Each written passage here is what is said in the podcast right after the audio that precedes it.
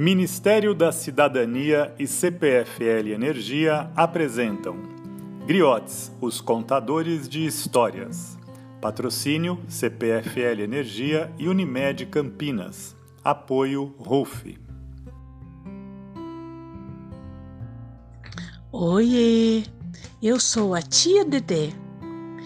Eu faço trabalho voluntários pelos griotes, os contadores de história e eu conto histórias na pediatria da PUC.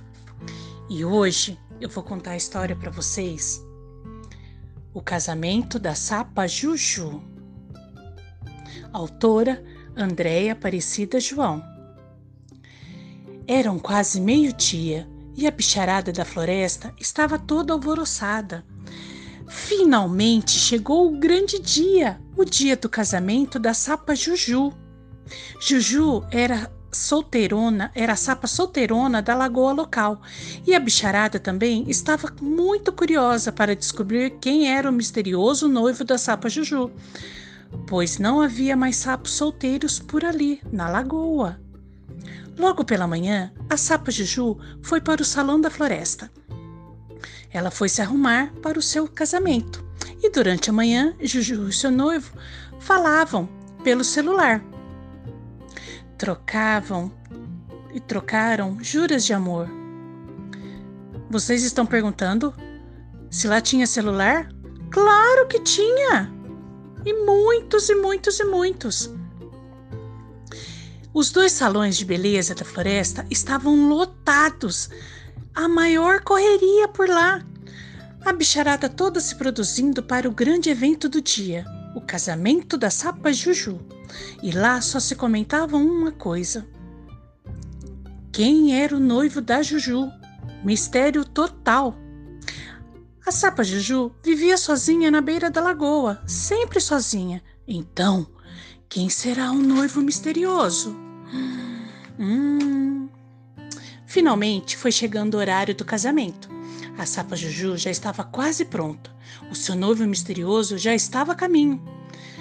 Da gruta na beira da lagoa, aonde seria realizado o casamento. Os noivos estavam muito ansiosos, enquanto isso, na gruta, iam chegando os convidados.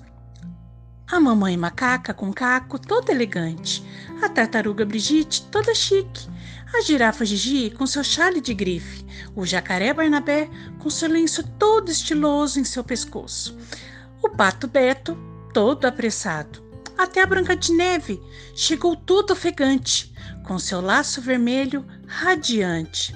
Reginaldo Coelho acabou de chegar. Zazá a galinha e a sua sobrinha Lilica, que não parava de cacarejar.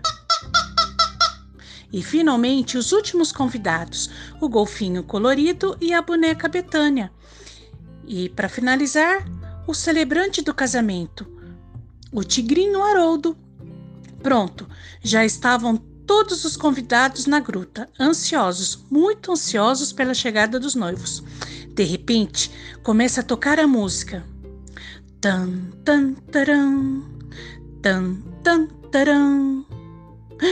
Mas todos procuravam pelo noivo. Cadê o noivo? O noivo ainda não está no altar. Mas por que está tocando a música para a noiva entrar? Todos se perguntavam.